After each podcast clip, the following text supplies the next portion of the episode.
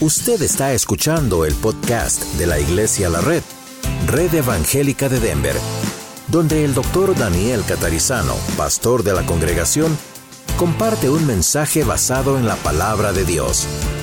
Ahora abra su corazón y permita que en los próximos minutos el Señor le hable y le bendiga.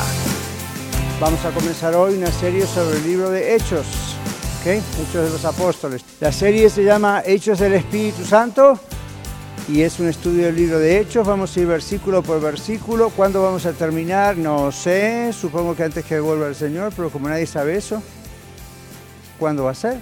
Seguimos. ¿Ok? Todas las, las lecciones del año pasado están todas grabadas, como ustedes saben, en el podcast y están todas las copias y ustedes lo pueden encontrar ahí en el podcast y el podcast lo pueden encontrar en iglesialareddenver.org en el internet o en SoundCloud.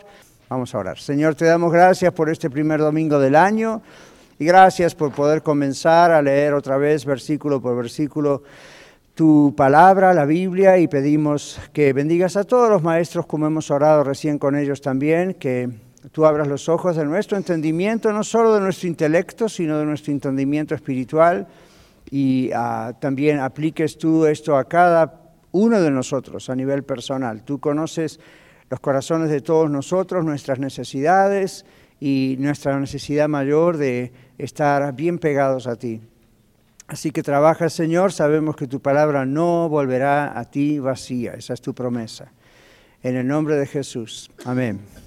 Bueno, hoy siendo el primer día vamos a hacer una introducción y vamos a mirar que la página dice el libro de Hechos, y luego lo vamos a leer al principio. El libro de Hechos contiene una historia del ministerio y milagros de los apóstoles de Cristo, los doce apóstoles y es una especie de diario, como un journal, de las acciones de ellos y de donde toma su nombre. El libro se llama Hechos de los Apóstoles. Ah, en realidad, un nombre más apropiado sería Hechos del Espíritu Santo a través de los apóstoles. Y hay versiones muy antiguas, antiquísimas del libro de Hechos, que tienen justamente títulos muy largos, que tienen que ver con Hechos del Espíritu Santo. Entonces, Acá estamos diciendo, eh, toma su nombre porque son los hechos de, Dios a través de los apóstoles. Comienzan la ascensión de Cristo, como vamos a leer en un momento. O sea que es un enganche con el libro de Lucas. Saben que Lucas escribió el libro de los Hechos, ¿no es cierto? Entonces es como que el primer capítulo de Hechos es casi el último capítulo de Lucas, podríamos decir. Entonces comienza la ascensión de Cristo, llega hasta el encarcelamiento del apóstol Pablo en Roma. Por supuesto, ustedes saben la historia de Pentecostés y todo lo que va ocurriendo aparece en este libro. Y es una historia de más de 30 años. Todo lo que vamos a ver en el libro de los Hechos es una historia del principio al fin que abarca más o menos los primeros 30 años de la era cristiana. Que así inició la iglesia, se inició la iglesia primitiva y dos mil años después nosotros seguimos haciendo lo mismo, ¿qué les parece? Con nuestras diferencias, ¿verdad? Y la modernización necesaria, pero en realidad estamos haciendo algo que viene desde aquel tiempo. No hay ninguna organización humana que tenga dos mil años haciendo siempre lo mismo. Esto es interesante porque usted dice, bueno, ¿por qué es interesante? Porque es la organización, hablando de iglesia como organización más perseguida del mundo a través de la historia y en vez de destruirse, cada vez crece más. O sea, evidentemente Dios está en eso, ¿no es cierto? Muy bien, seguimos. Entonces va desde el comienzo, desde la ascensión de Jesucristo a Nuestro Señor al cielo, Pentecostés, la extensión de la iglesia, hasta el apóstol Pablo, que antes era Saulo de Tarso y luego está en Roma y termina ahí el libro de los Hechos hablándonos de eso. Muchas de las cosas que ustedes y yo estudiamos en Filipenses, en Efesios, en Colosenses, les van a sonar muy familiares al estudiar el libro de Hechos, porque en el libro de Hechos aparece cuando Pablo fue a Filipos, a Galacia, aquí y allá, y nos cuenta sus viajes misioneros, y, y de ahí vamos a hacer la conexión con todo lo que ya sabemos, ¿verdad? Muy bien, entonces seguimos, dice, es una historia de más de 30 años, da cuenta de la primera iglesia evangélica en Jerusalén y del progreso del evangelio allí y en Judea, por medio de todos los apóstoles, particularmente Pedro. El libro de Hechos habla mucho de Pablo, pero también habla mucho del apóstol Pedro. El apóstol Pedro fue llamado el ministro a los de la circuncisión. ¿Recuerdan quiénes se llamaban los de la circuncisión? ¿A quiénes se refiere la Biblia con eso? ¿A quiénes? Los judíos. Los judíos son llamados los de la circuncisión, porque en el Antiguo Testamento Dios dijo que los hombres tenían que circuncidarse como la señal del pacto y entonces por eso se le llama los de la circuncisión. A Pedro se lo llama el apóstol de la circuncisión porque él era judío también y él comenzó a evangelizar, a hablar de Cristo, el Mesías, a los judíos en primer lugar. Después fue a los gentiles, como se acuerdan de Cornelio. Cornelio era gentil.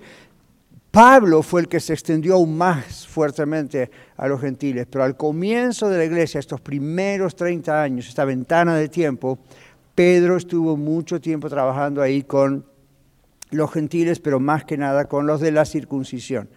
Luego aquí dice, y también abrió Pedro por primera vez la puerta de la fe a los gentiles, Cornelio, etcétera, y muestra cómo el Evangelio salió de Jerusalén cuando empieza la persecución y se esparció al mundo de los no judíos o los gentiles, especialmente ahí sí por el apóstol Pablo, cuyo compañero, ¿quién fue? Dice nuestra hoja. Lucas, y el escritor de este libro, de hechos, es Lucas. Lucas es este médico amado que Pablo dice, ¿verdad? Que viajaba con, que viajaba con Pablo. Viajaba para registrar la historia de lo que pasaba, pero también viajaba porque, porque Lucas era médico y porque Pablo era un hombre aparentemente bastante enfermo, que muchos creían que a lo mejor tenía oftalmia, que es una cuestión que hemos estudiado antes, ¿verdad? Con su vista, etc. Entonces Lucas escribe esto. Luego decimos, Lucas es el escritor de este libro, que fue escrito por él, es muy evidente desde el comienzo porque él mismo lo dice, y ah, fue dedicado a la misma persona que el Evangelio de Lucas o San Lucas, del cual hace mención. Lucas lo escribió en el idioma griego. Y el griego de Lucas es un griego más académico. ¿Qué significa eso? Recuerden que no estamos predicando, esta es una clase, o que pueden participar. ¿Qué significa que el lenguaje que usa Lucas en sus escritos es un nivel más académico?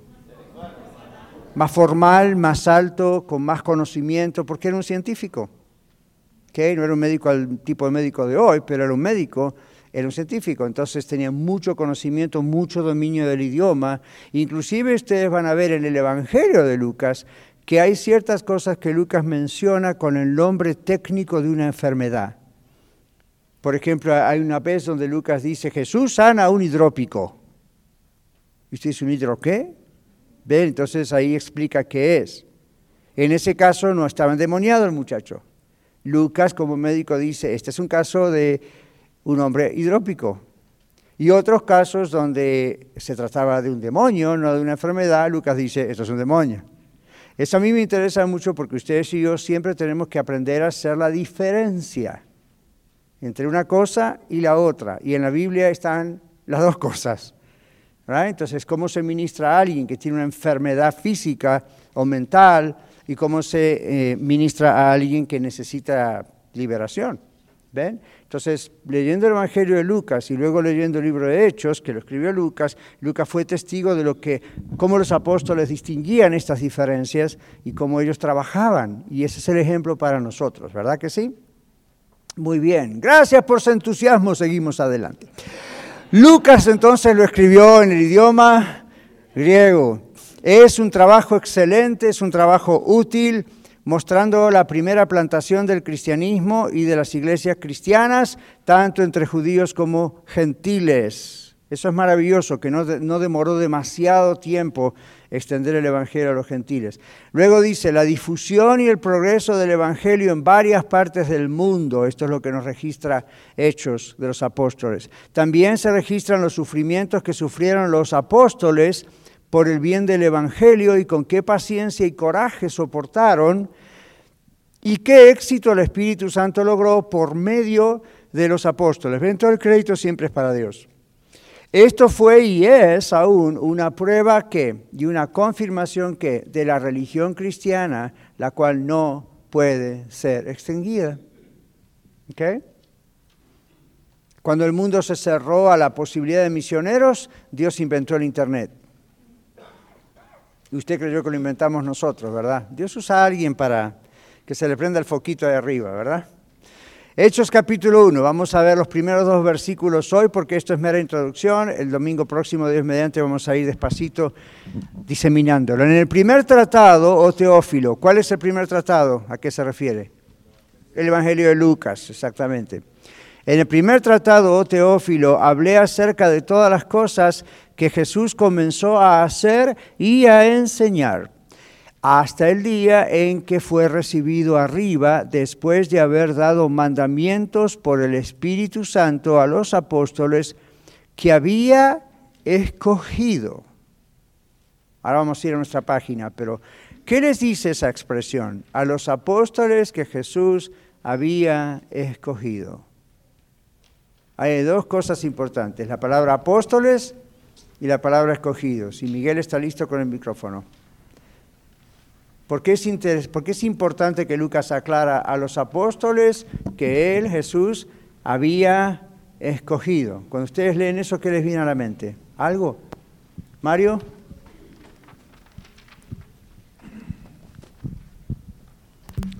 Pues es cuando les da la encomienda a ellos, ¿no? De ir y predicar el Evangelio por todo el mundo, enseñándoles todas las cosas que yo les he mandado. Ok, en primer lugar a ellos, Mateo 28, 18 al 20 dice eso, aunque eso es para todos nosotros también. Pero apóstoles que Jesús había escogido. ¿Cuál es la diferencia entre los apóstoles y cualquiera de nosotros como hijos de Dios, yo como pastor? ¿Cuál es la diferencia? Lilia, micrófono, ahí está. Estamos grabando. Porque debían ser hombres llenos del Espíritu Santo. Muy bien. Ahora, había otras personas también llenas del Espíritu Santo, pero todavía no había venido el Espíritu Santo cuando Jesús escogió a los apóstoles. Apóstoles escogidos por Jesús. Sandra. Porque ellos iban a dar bases doctrinales para la iglesia. Muy bien, los apóstoles son los que fundamentaron de parte de Jesús las bases doctrinales. El mismo libro de Hechos 2 y 4 los capítulos nos dicen que la iglesia primitiva persistía, insistía todo el tiempo en qué cosa? La oración y la doctrina de los apóstoles. Y esa doctrina de los apóstoles no fue inventada por los doce apóstoles. ¿De quién era esa doctrina? De Jesús. De Jesús, Jesús se las enseñó. Y los apóstoles tuvieron el trabajo de que eso quedara asentado. Como los pastores hoy en día no creamos doctrinas nuevas, sino que la doctrina de los apóstoles, que fue enseñada por el mismo Señor Jesús, nosotros las repetimos, las enseñamos, las explicamos para que toda la iglesia, nosotros, toda la iglesia, las tengamos bien firmes. ¿Quién más había alzado su mano? Doris. Eh, que apóstoles son solo los que Jesús escogió directamente. Ajá, apóstoles escogidos. Aarón dice amén. Segundo la moción, ok. Entonces, ahí estamos hablando aquí, cuando Lucas dice a los apóstoles que él había escogido, está refiriéndose específicamente al grupo de los doce apóstoles. ¿De acuerdo? No a apóstoles en general, como quien dijera, misioneros es otra palabra que se pudiera usar, plantadores de iglesias como yo. Yo no me considero un apóstol, ¿ve?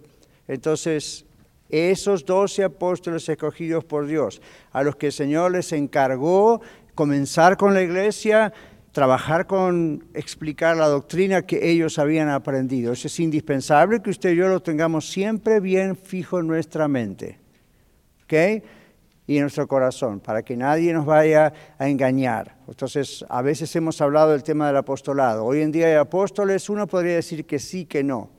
Sí en el sentido del trabajo que a veces hacen, no en el sentido de la exclusividad que tuvieron esos doce apóstoles. Aparte los doce apóstoles, no todos, pero varios de ellos, Dios les dio el privilegio de escribir parte de lo que es la palabra de Dios, la escritura. Entonces ellos tienen también autoridad escritural. Ahora, un apóstol moderno, por más que se llame apóstol, lo que él dice no tiene autoridad a nivel de la Biblia. Es como cuando yo predico o estoy enseñando ahora, mi autoridad es lo que la Biblia dice, no lo que yo interpreto, lo que yo digo. ¿Ven? Hay una diferencia. Miguel. Este, tendría que, esto también podría ser porque iban a venir falsas doctrinas y tenía que Oh, estar yeah. ya escrito de que ellos eran las personas Oh, yeah. que Cristo escogió. Claro, seguro porque es buena acotación. Cuando, se, cuando Lucas escribe esto, ya pasaron varios años. Esto no es como lo haría Lucas hoy. Lo escribe, lo pone un texto, pone un post en Facebook y automáticamente todo el mundo lo recibe. Esto pasaron años hasta que Lucas escribió todo esto y mira un poco hacia atrás y, ok, entonces sirve también. Esperanza tenía una acotación, era la misma, la misma. Ok, entonces, en el primer tratado, Teófilo, y este de quién es Teófilo, Mm, hay una discusión sobre si era realmente una persona a quien él escribía, creemos que sí. Lo que pasa es que la palabra teófilo en griego es teocío, Dios, filos es amor, entonces es amor a Dios, es lo que significa su nombre. Pero eso no significa que you no existiera una persona que se llamaba Teófilo, no era un nombre tan extraño tal vez. O sea que no importa si era exactamente una persona física como usted y yo, o si es una expresión que Lucas usa, parece que es una persona, porque en Lucas la idea es en el primer capítulo que Lucas dice, quise poner en orden todo lo demás, o sea, escribirlo más en orden.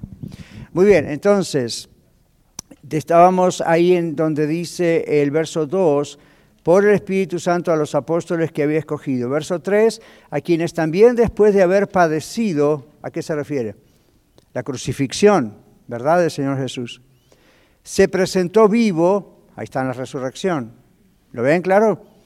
Con muchas pruebas indubitables. ¿Qué significa la palabra indubitable? No cabe duda, sin ningún lugar a duda, nadie lo puede dudar. Apareciéndoseles durante 40 días, es decir, desde el momento que Jesús resucitó aquel primer domingo, primer de la semana, hasta que el Señor ascendió, ¿cuántos días pasaron?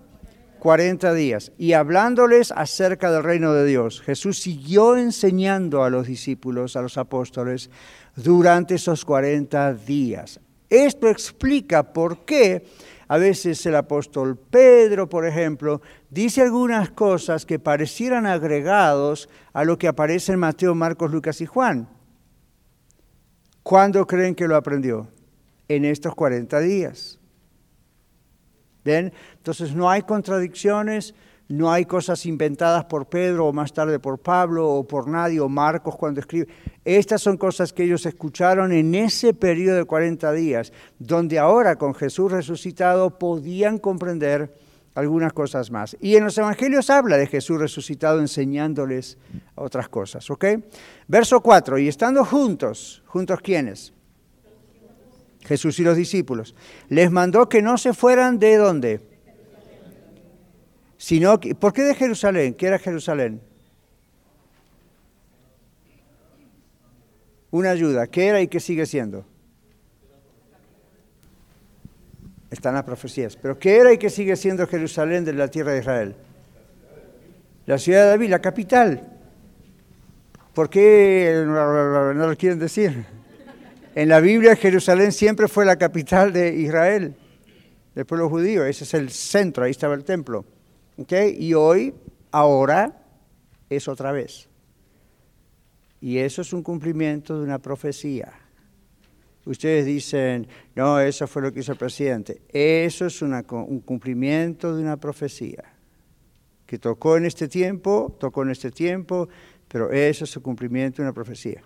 Como hace 71 años atrás, la nación de Israel se volvió a formar como finalmente una nación. Y si ustedes van a las profecías, y lo, mencionamos el domingo pasado, Jesús, eh, pues sí, el Señor en el Antiguo Testamento dice, yo haré una nación, crearé una nación en un día. Y eso fue exactamente lo que pasó, 71 años atrás. Así que cuando ustedes ven las noticias y escuchan estas cosas, recuerden que muchas de estas cosas son profecías bíblicas que se están cumpliendo antes de la venida de Jesús. No piensen, oh, bueno, lo hizo por cuestiones políticas, o eso, lo que haya sido, eso es un cumplimiento de una profecía. Y Dios usa a quien Él quiera usar para hacer lo que Él quiere hacer cuando lo quiere hacer. Dios no va a usar, como dije un poquito el domingo pasado en el mensaje, Dios no va a usar siempre a pastores para hacer cosas. Dios puede usar a cualquiera de ustedes como comerciantes en su propio negocio. Dios puede usar a cualquiera de ustedes sin seminario. Dios puede usar a cualquiera de ustedes sin una función know, eh, eh, religiosa, eclesiástica. Dios de pronto dice, voy a hacer esto y voy a usar a esta persona. Amén. Entonces, ahí están. Volvemos al texto. Estando juntos les mandó que no se fueran de Jerusalén, sino que esperasen la promesa del Padre. ¿A qué se referiría? A la llegada del Espíritu Santo. Acá hay que hacer una aclaración. La promesa del Padre no es no son los dones del Espíritu Santo, el hablar en lenguas, profetizar, tener sabiduría. La promesa del Padre es el mismo Espíritu Santo. ¿Ven la diferencia? Tengan cuidado. Yo vi un video hace años atrás de Cuba donde un pastor me lo mostró y me dice, mire, mire qué alegría, todos estos recibieron la promesa del Padre. Y entonces le ponían un micrófono y una cámara. ¿Qué recibió hoy, hermana? La promesa del Padre. Y varios de ellos eran cristianos. Entonces yo vi la confusión. Lo que ellos querían decir es que ese día, por un acto especial de Dios, recibieron ciertos dones espirituales. Algunos hablaron en lenguas, otros profetizaron, pero la promesa del Padre la recibieron cuando se entregaron a Cristo. Si no, no pueden ser cristianos.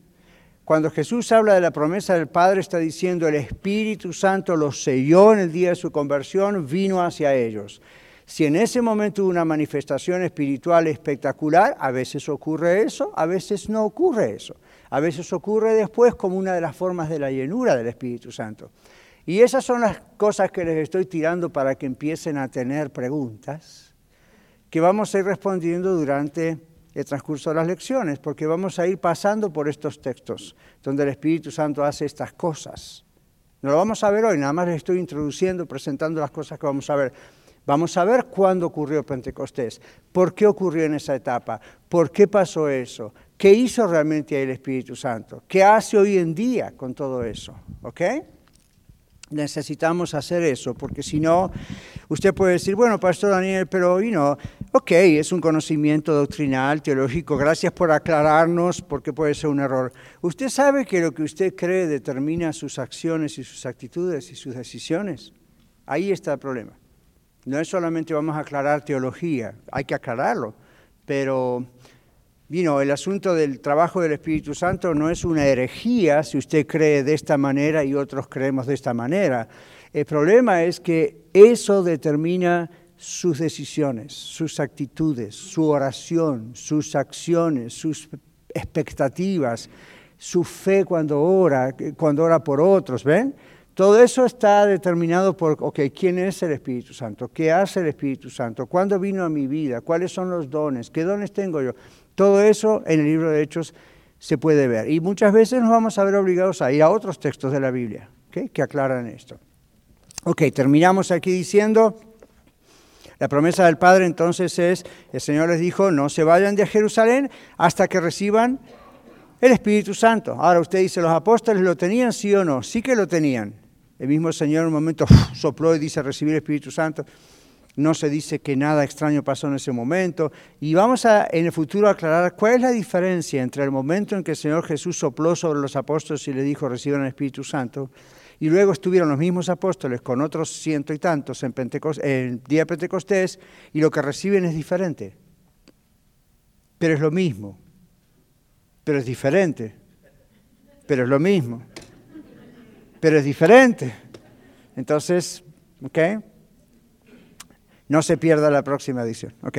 Versículo 5. Juan ciertamente bautizó con agua, dice Lucas. Mas vosotros seréis bautizados con el Espíritu Santo dentro de no muchos días. Y ahí está otra vez la referencia a Pentecostés. Y ahí otra vez hay que aclarar el tema de ¿Cuál es la diferencia entre ser bautizados con el Espíritu Santo o por el Espíritu Santo y ser llenos del Espíritu Santo? ¿Ok? Vamos a ir mirando eso cuando lleguemos al texto. ¿Por qué? Porque cuando vamos texto por texto, texto por texto, entonces cuando llega el gran texto que usted quiere saber, todo tiene sentido. Pero si usted salta de una página a la otra, ahí es cuando empieza la confusión todo está correlacionado. Esto no es como el libro de Proverbios. ¿Han leído alguna vez el libro de Proverbios? El libro de Proverbios tiene algunas cosas muy relacionadas y otras que parecen estar desconectadas. ¿Por qué? Porque es un libro de colección de dichos, de proverbios. No es una historia como el libro de Hechos. Entonces no hay tanta conexión siempre con todo. Hay un tema general, pero no hay tanta conexión como acá. Ahora vamos a nuestra página. Hechos 1, 1 y 2 es lo que vamos a estar mirando un poquito más. En el primer tratado, es decir, el Evangelio escrito por él, el evangelista Lucas, porque a partir de ahí hace una transición a esto, desde Lucas, ¿ok? Comenzando aquí donde lo dejó allí. Entonces, alguien léanos Lucas 24, 51, por favor.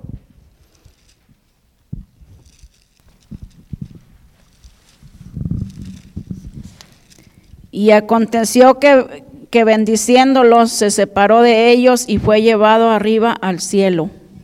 Muy bien, y luego dice, ellos después de haberle adorado, volvieron a Jerusalén con gran gozo y estaban siempre en el templo alabando y bendiciendo a Dios. Amén. Ahora vaya derecho a Hechos 1 y esta es la continuación. Esa es la idea. Ahora usted dice, pero pastor, ¿por qué está Mateo, Marcos, Lucas y de repente aparece Juan en el medio. Los libros de la Biblia en el Nuevo Testamento y en el Antiguo Testamento no están puestos de forma cronológica. ¿Qué significa cronológico? Siguiendo el suceso de días, meses o tiempo, ¿verdad? Entonces, Mateo, Marcos, Lucas y Juan. Usted dice, Mateo fue el primer libro escrito, no fue Marcos. Y usted dice, entonces, ¿por qué está Mateo primero? Cuando se hizo lo que se llama el canon de la Biblia, la colección de los libros de la Biblia, no, se, no importó tanto qué libro primero, sino qué énfasis va primero. Mateo es un libro cuya audiencia original fueron los judíos, específicamente, que al principio de la iglesia necesitaban saber que las profecías del Antiguo Testamento en cuanto al Mesías habían sido cumplidas. Entonces, naturalmente, ahí va Mateo. Sin embargo, Marcos parece que fue el primero que registró todo esto, hasta donde lo registró en 16 capítulos para nosotros, porque Marcos, el autor del libro de Marcos, era el acompañante de Pedro. ¿Ven? Entonces, donde Pedro iba, iba Marcos. Entonces, en, la carta de, de, Marcos, en el Evangelio, perdón, de Marcos, vemos la historia de Jesús desde la misma perspectiva del apóstol Pedro. Okay. Entonces, ah, la audiencia de Marcos es un poquito diferente. La audiencia de quién? Lucas. Y la audiencia de Juan. ¿Qué quiero decir con la audiencia? Los primeros receptores de estos evangelios. Eran todos ellos, pero había un poco de diferencia originalmente entre quién al principio recibía esta carta. Hoy en día está todo junto. Entonces, no piensen, bueno, Mateo, Marcos, Lucas y Juan. Me hubiese ayudado, pastor, si hubieran puesto Mateo, Marcos, Juan, Lucas y Hechos. Pero no importa que no esté así, porque está todo en la misma Biblia, es simplemente uno saber cómo hacer el contacto. Juan, el evangelista Juan, por ejemplo, cuando escribe, no menciona los detalles del nacimiento de Jesús, ¿se dieron cuenta? ¿Alguien recuerda cómo comienza el libro de San Juan? En el principio era el verbo, el verbo era con Dios, el verbo era Dios, Él era en el principio, sin Él nada de lo que ha sido hecho fue hecho, todo fue hecho, y no nombra a Belén, los pastores. Y uno dice, ¿qué pasó? El Espíritu Santo inspiró a Juan simplemente a empezar la historia de Jesús desde antes del nacimiento de Jesús. Y toda la historia de Juan, o todo el Evangelio de Juan, es el libro que más habla básicamente de la deidad del Señor Jesús. ¿Qué significa eso? Jesús es Dios, no es un mero humano. Entonces, ven, el énfasis fuerte está allí. En las obras de Jesús vamos a ver lo mismo que pasa en Mateo, Marcos y Lucas, es la misma historia, pero hay énfasis que están especialmente dedicados a recalcar que Jesús es Dios. ¿Ven? Mateo a recalcar que este es el Mesías. Marcos es el evangelio que más tiene registrado, lo que más tiene son los milagros de Jesús. También se mencionan los otros, pero Marcos constantemente habla de los milagros de Jesús.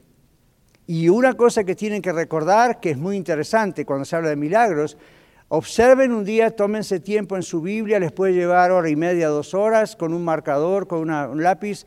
Todas las veces que una persona recibió un milagro, especialmente de sanidad, Marcos dice, y al instante fue sanado. Ese es un gran énfasis de Marcos. En Marcos no aparece, y Pablo, o en este caso Pedro, puso sus manos sobre él, oró sobre este enfermo y le dijo, sé sano por fe, see you later. No, siempre inmediatamente se vio el milagro. Los milagros en la Biblia siempre fueron visibles. Inclusive aquel que se dijo, ve, tu hijo está sano y Jesús nunca llegó hasta esa casa, enseguida hay un reporte. ¿Y el reporte cuál es? ¿A qué hora fue? Ah, hasta la misma. O sea, siempre, siempre, siempre. No son como los milagros de hoy en día. Hoy en día muchas veces en muchas iglesias ustedes o yo o otros declara a la persona sana y la persona sigue enferma por mucho tiempo. Y a veces hasta se muere enferma. Y uno dice, ¿qué pasó? ¿Qué pasó? Que no se comprendió lo que la Biblia dice sobre eso. Se hizo una especie de ídolo de la sanidad que Dios sin duda hace y puede seguir haciendo y lo hace. Y, uno piensa lo que decíamos el domingo, ¿verdad? Ahora, eh, detenemos todo esto y vemos, wait a minute, esto no es lo que la Biblia dice. ¿Ven? Entonces, Lucas cuando escribe en el Evangelio dice, yo he tratado de poner en orden todo lo que los demás han escrito. ¿A quién se habrá referido? Marcos, Mateo y Juan. ¿Ven? Entonces he puesto en un orden. Entonces, ¿qué hace Lucas? Lucas es el que más detalla el nacimiento de Jesús. Lucas no agarra tanto hacia atrás de la preexistencia de Cristo, aunque lo menciona. Él habla más de las profecías y la estrellita y los magos de Oriente y el establo y el pesebre y los ángeles y María y Zacarías y su esposo y verdad y su esposa, perdón. Él anda con todos esos detalles. No lo va a encontrar en Marcos, no lo va a encontrar en Juan. Entonces, cuando usted lee la Biblia, especialmente la historia de Jesús, siempre lea Mateo, Marcos, Lucas y Juan juntos en algún momento, ¿ok? Todo es introducción larga para decir Ahora Hechos comienza con la historia, o sea, continúa la historia de Jesús. Algunos se equivocan pensando, bueno, you know, hasta ahí fue la historia de Jesús. Hechos continúa con la historia de Jesús, pero lo ve desde qué perspectiva. Ahora Jesús está en el cielo, en su trono, y esperamos su segunda venida. Mientras tanto, Él envió el Espíritu Santo y el Espíritu Santo sigue el trabajo de Jesús ahora a través de la iglesia. Así que Iglesia La Red, ustedes y yo somos las manos de Jesús, los brazos de Jesús, la, todo. Por eso la Biblia nos llama el cuerpo de Cristo, su cuerpo espiritual. ¿Para qué? Para que hagamos lo que Jesús hacía con el poder, en el poder del Espíritu de Dios, el Espíritu Santo. Entonces Jesús no nos dejó una empresa, no nos dejó una compañía, no nos dejó un negocio, no nos dejó una tienda, nos dejó una misión y Él es el que nos empodera, para decirlo así, al hacer esa misión. Y les voy a decir algo que les va a parecer raro, no es tan complicado. Nosotros tenemos la manía de complicar las cosas, porque al complicarlo sonamos más inteligentes.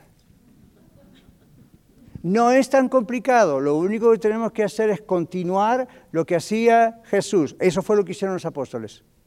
Jesús predicaba, los apóstoles predicaban aunque no todos los apóstoles ven aquí que brillan como predicadores. Jesús testificaba, los apóstoles aprendieron a testificar de ellos y enseñaron eso a la iglesia primitiva. Jesús ayudaba a los pobres, los apóstoles aprendieron de él a ayudar a los pobres, la iglesia empezó a ayudar a los pobres a tal punto que, como dice Hechos 2, Hechos 4, no se permitían que ninguno en la iglesia pasara necesidad sin ellos hacer algo. ¿Y cómo vemos eso? Jesús hacía eso. Jesús tocó a los leprosos y los sanó en una época donde la gente se echaba hacia atrás cuando venía un leproso y era terrible. ¿Se imaginan los pobres leprosos encima de lo que estaban sufriendo, ser despreciados por la sociedad? Jesús hizo todo al revés. Los religiosos de su época, no, no, no, fuera, fuera, ni me toques ni me mires. Jesús dijo, ¿qué necesitas? ¿Ven? Entonces, esa es la función de la iglesia. No es difícil, no es tan complicado, pero a nosotros nos gusta complicarlos como seres humanos. ¿ok? Entonces, lo que empezamos a hacer en iglesia las redes del día 1 o antes del día 0, mientras estaba en concepción todo esto que el Señor decía, es vamos a hacer lo que hacía Jesús. Vamos a tratar de mantener lo más sencillo posible.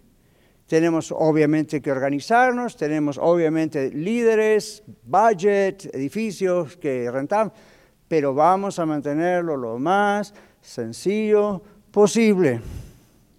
Derecho al grano, derecho a lo que el Señor Jesús nos enseña a hacer, ¿ok? Sin complicarnos tanto la vida. Ahora, volvemos a la página.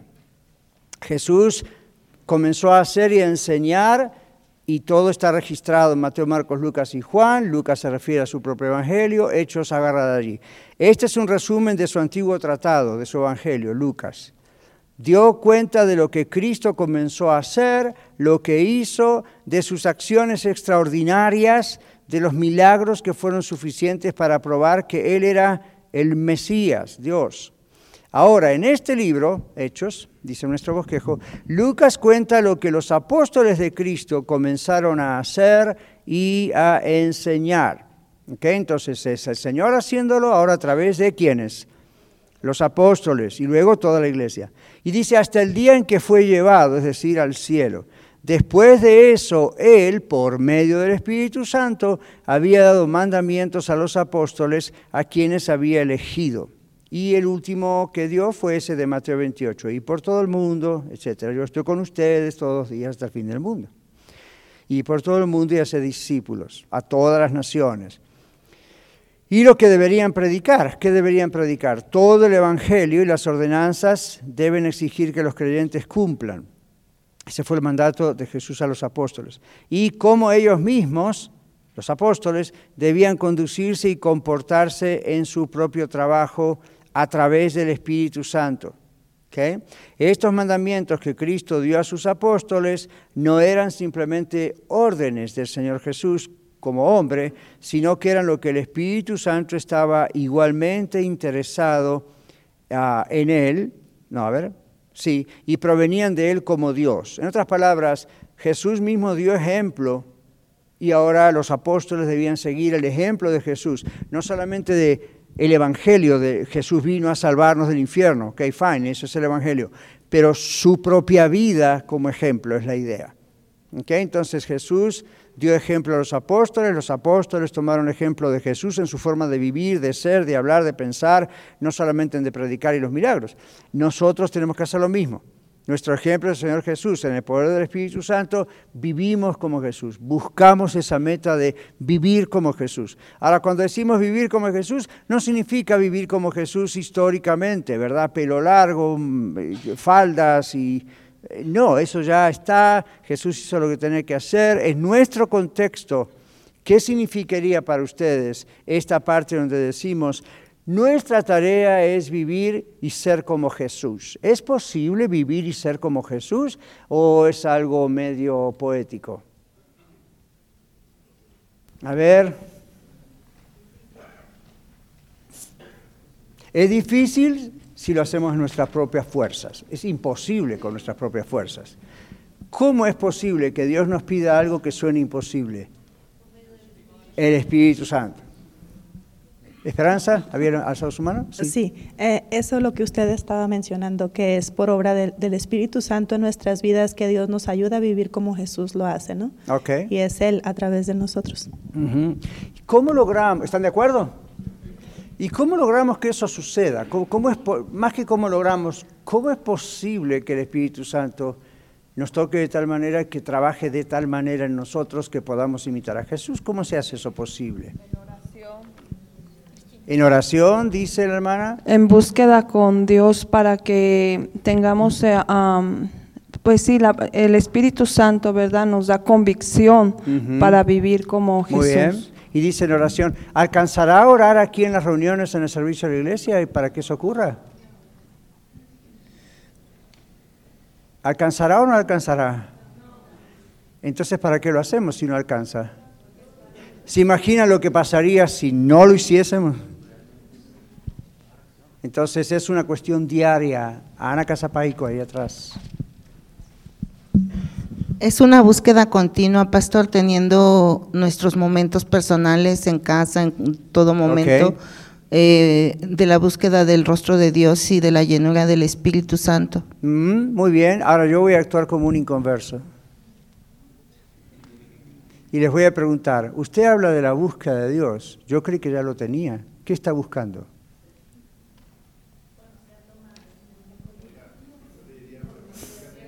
La primera cosa que diría es, oiga. A mí, ustedes y yo leemos eso, buscar el rostro de Dios, buscar la presencia de Dios, y uno dice, ¿qué tengo que buscar si ya lo tengo? ¿A qué se refiere la Biblia con que los cristianos tenemos que buscar? ¿Por qué buscar algo que ya tengo? Estar más cerca de Él, ¿ok? Conocerlo a Él más como persona, o decir, ya lo conocemos, pero la Biblia nos enseña la personalidad que Él tiene, lo que piensa, cómo piensa, qué le gusta, qué no le gusta, su voluntad, ¿qué más? ¿Y qué significa ser llenos del Espíritu Santo?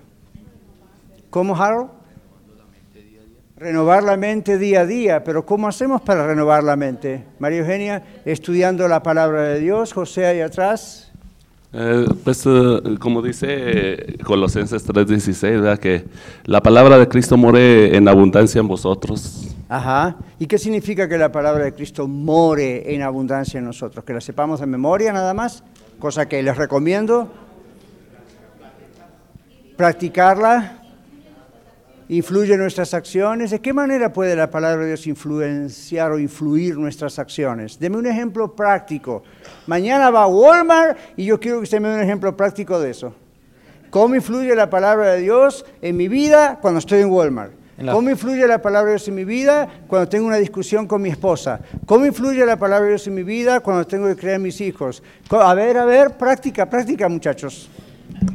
Pastores, nuestras gratis. actitudes personales en obediencia y cambio en nuestras... Ya, ya, ya, está muy bien, pero quiero ejemplos prácticos. Para mí Dígame, sería- fui- hágame una película de, do- de, do- de un minuto. Voy a tal lugar, me pasó esto y así noté que la palabra de Dios abundó en mí. Hermana Carla.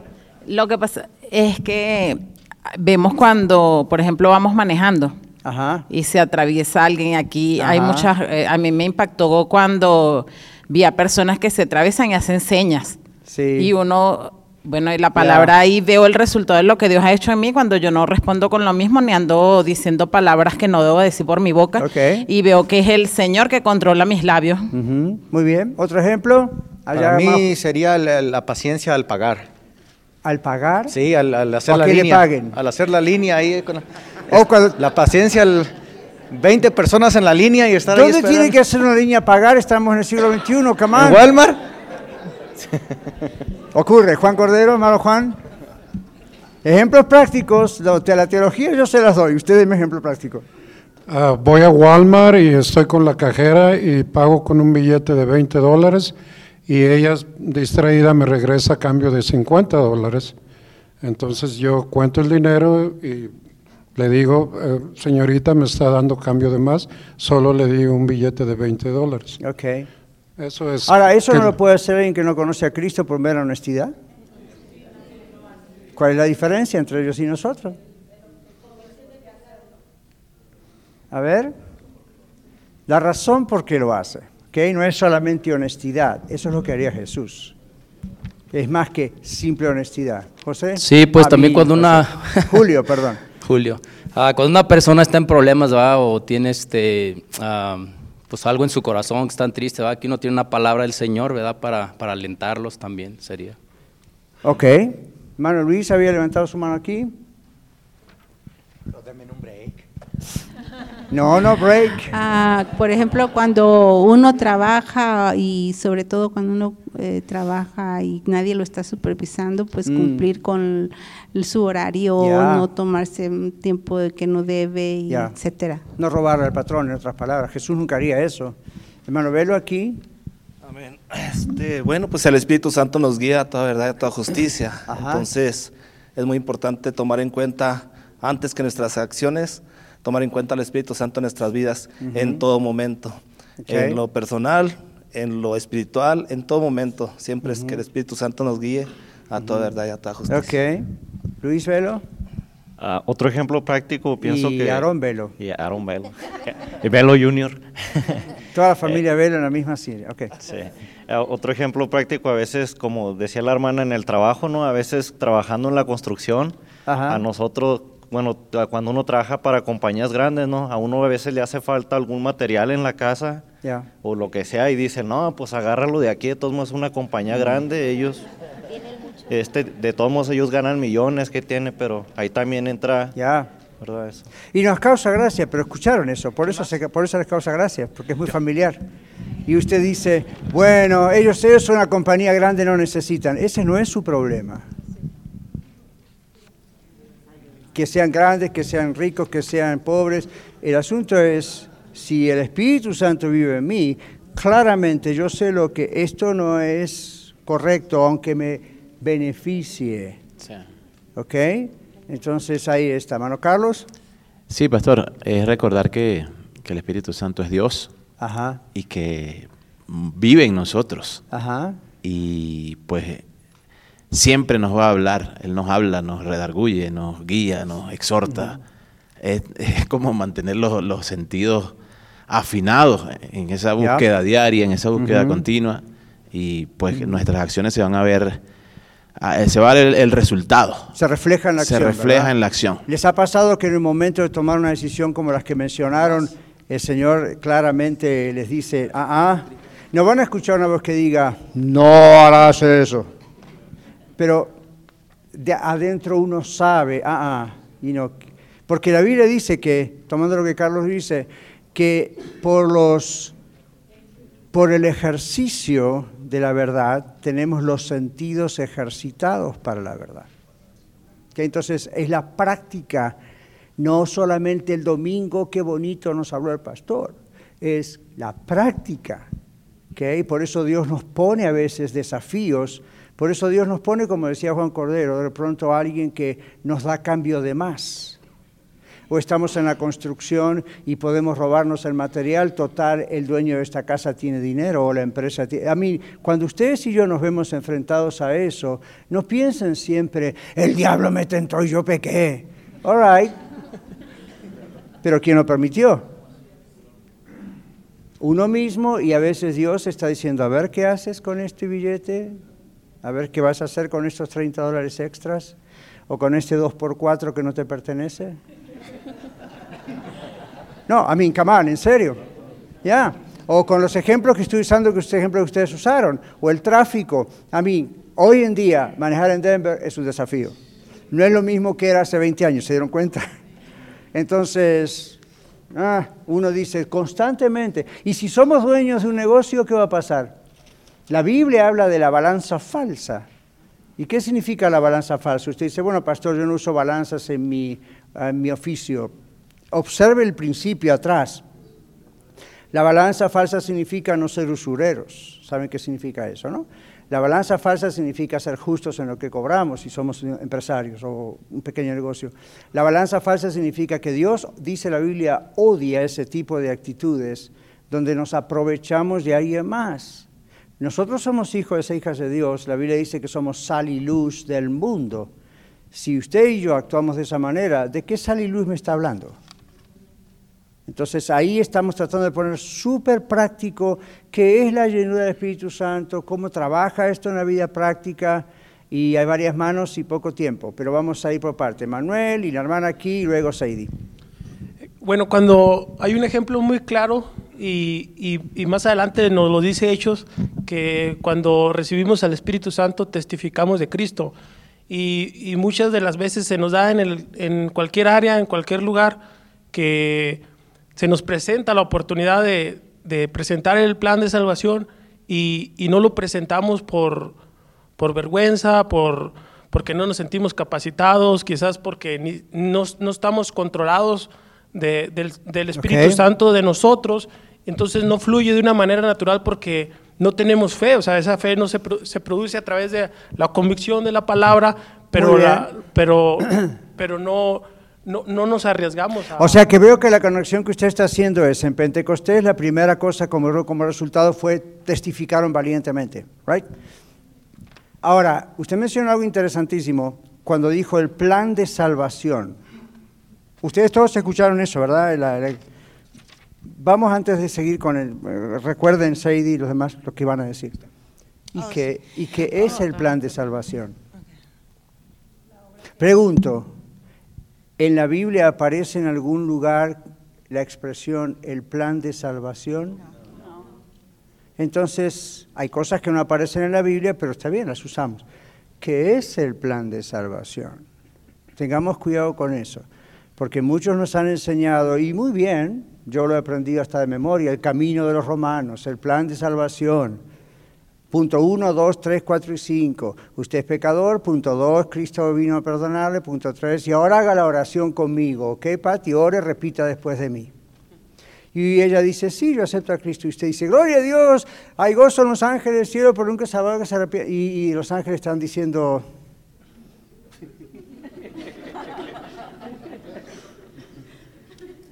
porque dijo esa oración se arrepintió, porque dijo esa oración es salvo. Ahora, usted dice, pastor, ¿usted no cree? ¿Usted acaso no hizo? una-?" Sí, pero no es garantía de que porque yo voy con Harold y le hago repetir unas frases, él es salvo. Tiene que estar usted seguro que la persona comprende qué es el pecado, qué es el infierno, qué es el cielo, de qué lo salva el Señor. Y la persona intelectualmente puede decir, ya, yo creo todo eso, pero todavía no se enfrentó con su propio pecado, no se arrepintió, no está decidido a dejar ese pecado y usted en 3, 4 minutos, 10 minutos lo salvó. Cuidado, es buena la intención, no hay un plan exacto de salvación. ¿Qué quiere decir eso? Usen el plan de salvación, usen el camino romanos, usen un tratado, un folleto evangelístico, pero que no sea su único sistema. A eso quiero ir.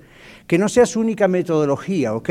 A veces yo he usado eso como un método, pero otras veces no. ¿Cómo es el otro método? Ok, voy a hablar con la hermana, voy a partir de donde ella está, cuál es su problema, qué está pasando, y voy a ir a través de la Biblia mostrándole cuál es la situación, por qué está viviendo esta situación, dígale que no estoy, quién know, qué significa, ¿verdad?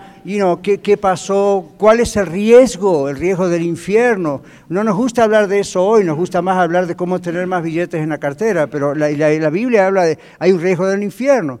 Entonces, ¿puedo darle un folleto? Sí. ¿Puedo llevarla a hacer una oración de fe? Eh, Sí, pero no se quede tranquila o tranquilo. Se lo dice alguien que como evangelista predicó por todo el mundo y venía gente a la, a la campaña y pasaba en el frente y una de las cosas que a mí me preocupaban era porque pasó al frente y levantó la mano y todo eso y hasta se bautizó, ¿realmente será salvo? Por fe creo que sí, pero ahora el trabajo de los pastores y de las iglesias locales ver si realmente había sido así.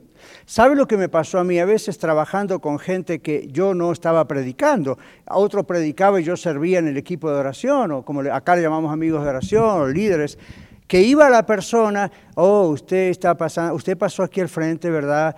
Porque tenemos que preguntar a una persona por qué pasó al frente y, y, a veces el predicador dijo, los que quieren recibir a Cristo, bueno, pasen al frente y la gente pasa y repitieron lo que el pastor dijo, ¿verdad? Repita. Y yo a veces lo he hecho aquí en Arreo ocasionalmente y después voy y le pregunto a la gente, entonces usted está aquí porque you know, quiere aceptar a Cristo. Y dos respuestas a veces he recibido. No, yo aproveché a pasar al frente porque quiero que oren por mi abuelito que está enfermo en Bolivia, por decir cualquier país. Otros, uh, no sé lo que es aceptar a Cristo, pero aquí estoy en el frente.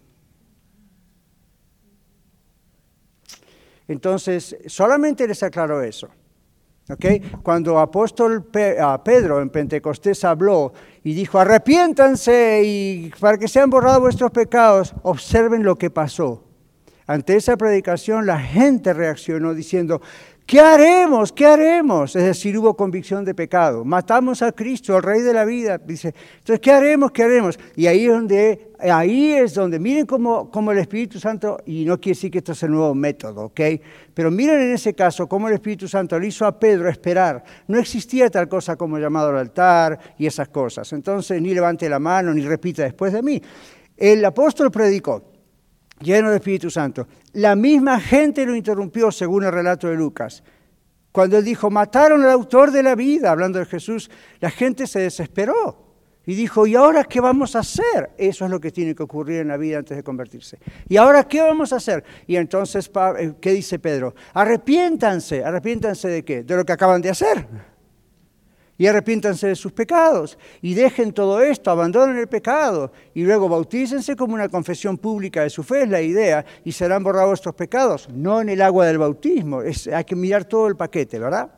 Entonces ven, la, ven el poder del Evangelio presentado y el poder del Espíritu Santo predicando a través de Pedro y tocando el corazón de la gente. No hubo manipulación, no hubo mecanismos. Ahora, pastor, está mal presentar un tratado. Les dije que no y está grabado. Les dije que no, pero quiero que sepan que no es la única forma, no se, agarren de ahí. Muchos de ustedes, como decía Manuel, de pronto como tienen vergüenza, no saben qué decir. ¿Saben en parte por qué? Porque les metieron en la cabeza, y a mí también, que hay una o dos maneras de hablar a la persona de Cristo. Y que me van a preguntar, explíqueme la Trinidad, o explíqueme cuántos ángeles hay en el cielo, o quién fue primero si el huevo o la gallina, ¿a quién importa? Y no, entonces uno no, no va por ese lado. No, no, no piense, no voy a abrir mi boca porque me van a hacer preguntas teológicas, no voy a saber qué responder, ¿dónde está el pastor? Usted tiene que confiar, si usted está en oración diariamente, Dios le va a poner a alguien delante suyo y usted va a saber qué decir. No porque usted sea muy inteligente, sino porque el Espíritu Santo le va a usar. Y a veces una simple palabra, ¿cuánto les ha pasado, verdad? Una simple palabra sin mucha explicación, ha tocado el corazón de la persona. Y a veces la persona se ha entregado a Cristo ahí junto a usted, y otras veces usted fue, como dicen los misionólogos, son los que estudian las misiones, uno de los 10 o 12 que participaron hasta que la persona se entregó a Cristo. Y usted dice, no, yo quería que fuera conmigo. Esa es, la, esa, es la, esa es el resultado de la sociedad consumerista que tenemos, el consumismo. Yo tengo que ser el que produce. Bueno, ¿qué tal si usted es uno de la cadena de los muchos que Dios va a usar hasta que la persona se entregue a Cristo? Ese es el trabajo del Espíritu Santo. Tenemos tres minutos y cuatro personas. Ah, bueno, yo estaba ah, acerca de que llena el Espíritu Santo a uno. Ah, yo tuve una experiencia hace poco de trabajo en unos edificios y entonces trabajando me encontré un billete de 100 dólares. No había nadie alrededor, no sabía quién era el dueño, no sabían dónde ponerlo. Entonces, lo primero que se me vino fue, voy a escribir una nota diciendo que me encontré este billete y dejo en la manejadora, ajá, la oficina de la manejadora y que ella lo entregue a quien reclame. Entonces la nota estuvo ahí por dos semanas y inclusive la tiraron a la basura la nota y, y, y este Mm, pero lo que quiero decirle es que a lo mejor en otro momento yo hubiese pensado, ah, me quedo con el dinero, nadie me vio, ¿sí me entiende? Bendición de Dios. Ajá, bendición, me tocaba a mí. Pero, mire que las personas que se dieron cuenta que los encontré me dijeron, ¿para qué lo diste si nadie era el dueño? Tú te lo encontraste, entonces podía ser tuyo, ¿me entiendes? O sea, hubo un shock y yo dije, Ah, no importa, yo me sentí bien en el momento que lo di. Dije, ya el que lo tenga, haga lo que quiera. Yo hice lo que creí que era bien. Claro, está exacto. Exacto. Entonces, el, el, ahí el milagro o lo que se puede decir, las cosas Como están el en Espíritu Dios. Santo. Ajá.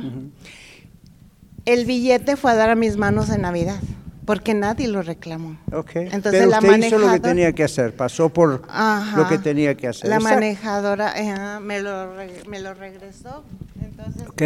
S- Sadie, fíjense que, gracias por eso, no vamos a tener tiempo para tantas manos, pero fíjense esto, no se trata de un acto moralista. Alguien podría decir eso es pura moralidad, moralismo. No, vamos a dar cuentas a Dios de cómo es nuestra vida. Entonces, la, vida dice, la Biblia dice, no le deban a nadie nada. Y eso es en, en- en beneficio nuestro, estamos tranquilos. Y usted dice, pastor, ¿y el mortgage? No está hablando de eso. Usted sabe de qué está hablando. No está hablando de préstamos, que contratos que firmamos y no hay otra forma de pagarlo. Está hablando de que si Mario me dio algo y eso significa dinero y me dijo en tanto tiempo y se lo tengo que devolver, se lo tengo que devolver. Es lo que haría Jesús, ¿ok? Entonces, Sadie, es un ejemplo nomás. Sadie.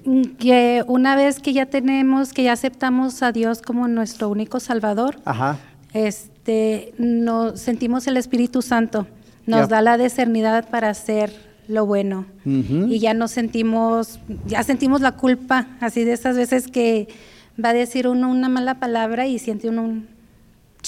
Claro, y antes no le importaba, porque No, todo el mundo no, lo hace. así- Creo que en parte lo que Sadie dice está ligado aquí con lo que la hermana dice, porque, you know, la idea es, ok, si somos llenos de Espíritu Santo, tenemos la mente de Cristo. Dice la Biblia, o sea, la, la manera de pensar de Cristo. ¿Ven? Entonces el Señor no iba simplemente a la sinagoga el día sábado y ahí se alimentaba de la palabra de Dios. Vivía diariamente en la palabra de Dios. Por eso al final de la lección dice, es importante notar como una lección de vida para nosotros que el Señor Jesucristo no trabaja independientemente, no tiene un espíritu independiente, yo hago lo que se me da la gana. No, Él siempre hizo todo en obediencia al Padre y de acuerdo a la dirección del Espíritu Santo. Los apóstoles aprendieron esta lección y Dios los usó grandemente para su gloria. Nosotros debemos vivir del mismo modo. Entonces, no améis al mundo, es un texto que voy a usar ahora en el mensaje, no améis al mundo ni las cosas que están en el mundo, dice la Biblia. Ahora, no amar al mundo, a veces usted piensa, no se emborrache, no se droga, no fuma. Antes de llegar tan lejos, piensa en esto. Cuando Santiago 4.4 dice, no amen al mundo, es no piensen como el mundo piensa. No piensen como ustedes y yo pensábamos antes. Ah, who cares, ¿qué le importa? No se meta. No, no, no, no, no. Momento, ahí, no, si, si, si tenemos esa misma mentalidad, la prueba es que no hemos nacido de nuevo. No, todavía no somos creyentes. Si somos creyentes, eso tiene que cambiar. ¿Ok? Así que acá no estamos para cambiar su conducta, su temperamento, you know, modificar su vida. Lo que estamos diciendo es, estemos seguros, si somos de Cristo, estas son las pruebas que muestran que somos de Cristo. Último comentario y nos vamos. Ya los niños están desesperados. Aquí. Solo me gustaría decir uno de los versículos de la Biblia que es una enseñanza para todos. A ver. dice, somos linaje escogido, nación santa, pueblo adquirido por Dios, para una razón, para llevar las virtudes de aquel que nos llamó de las tinieblas a la luz admirable. Ya Muy no bien. somos más tinieblas, somos luz y llevamos sus virtudes. Así es, gracias. Y el Señor Jesús dijo, ¿verdad? Ustedes son como una ciudad arriba de un monte. No se pueden esconder. ¿Ok? Entonces la luz en las tinieblas resplandece, ¿ven? Entonces somos imperfectos, nos cuesta, sí, pero todo el trabajo es del Espíritu Santo. Nuestra parte es rendirnos y someternos. Muchas gracias por escuchar el mensaje de hoy. Si tiene alguna pregunta en cuanto a su relación personal con el Señor Jesucristo o está buscando unirse a la familia de la Iglesia La Red, por favor no duden en contactarse con nosotros.